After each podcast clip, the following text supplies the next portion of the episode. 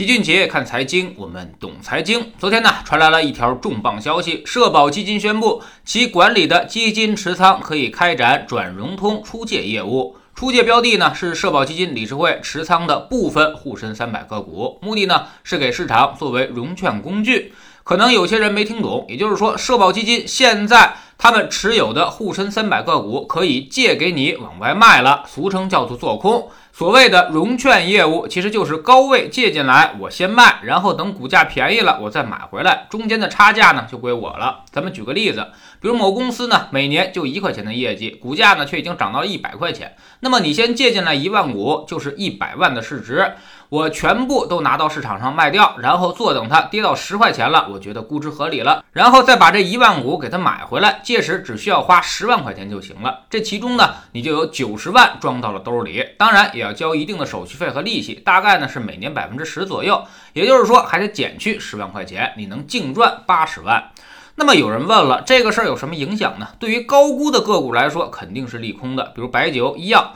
这些沪深三百中常见的标的要格外小心。之前虽然有融资融券业务，但是融资很简单，钱到处都是，而且没什么差别。但融券却很困难，一般是借不到券的。所以呢，你要想做空茅台也没门儿。现在呢，社保基金把他自己的仓位给拿出来了，那么他这里可就有大量的股票，沪深三百里的他也应有尽有。你想做空什么都可以借到。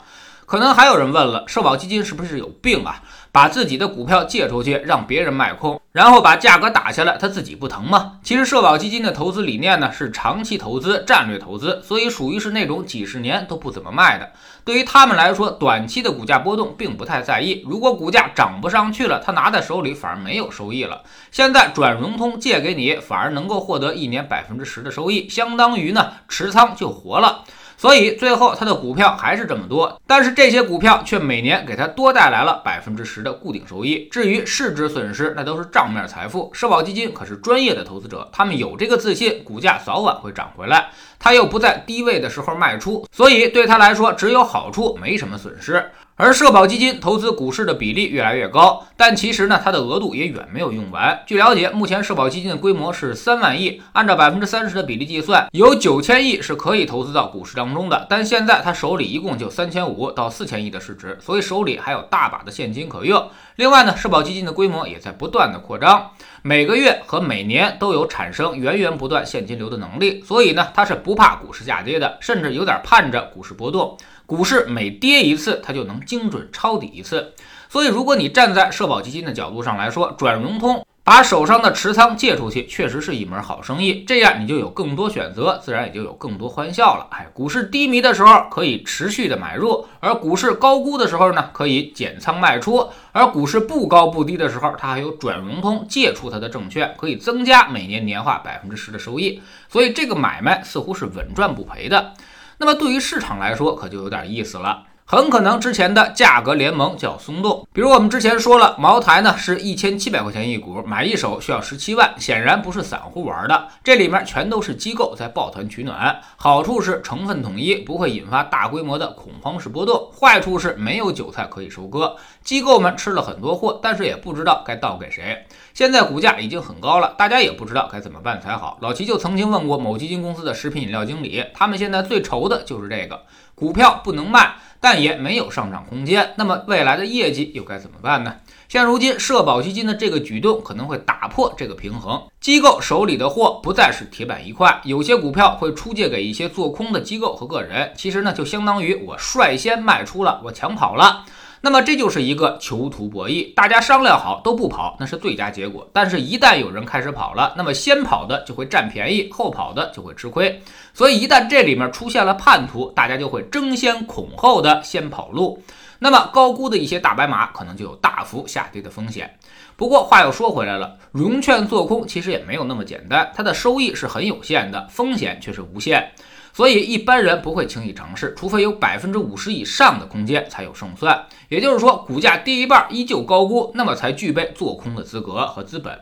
那么我们打开沪深三百看一看，最危险的其实就是食品饮料和医药，其他的呢，像什么银行、保险、家用电器、房地产，估值呢都并不高，顶多就在中位数附近。所以即便是做空也没啥空间，甚至你都赚不回你的利息。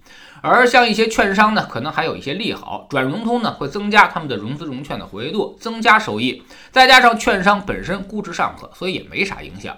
综合来看呢，大家要小心那些热门医药已经开始破了，但是白酒的神话似乎还在延续。对于这几年爆炒的白酒要格外小心。之前我们看到，不论出啥事儿都是利好茅台，但这次估计茅台真的有点笑不出来了。我们未来的重点肯定是要放在发展真正的科技创新上，不能总去搞什么浓香科技和酱香科技。如果你总是白酒称霸 A 股，那么这以后领导出去都很没面子。知识星球齐俊杰的粉丝群，我们每个交易日呢都有投资的课程。昨天我们详细的说了一下科创板五零 ETF 到底能不能买，该怎么买。有些朋友呢就是太心急了，啥事儿都想尝鲜，但是我们却总有个比喻，说投资啊不是早上起来去抢鸡蛋，去早了就能多抢俩。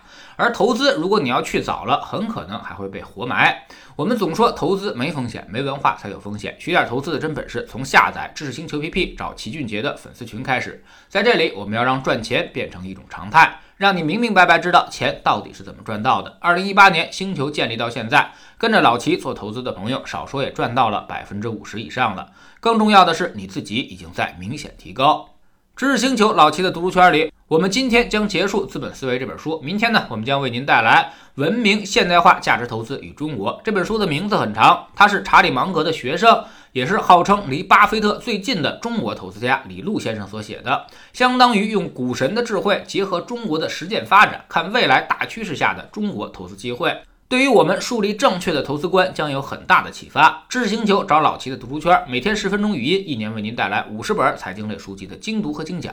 现在加入之前讲过的一百八十本书，您全都可以收听收看。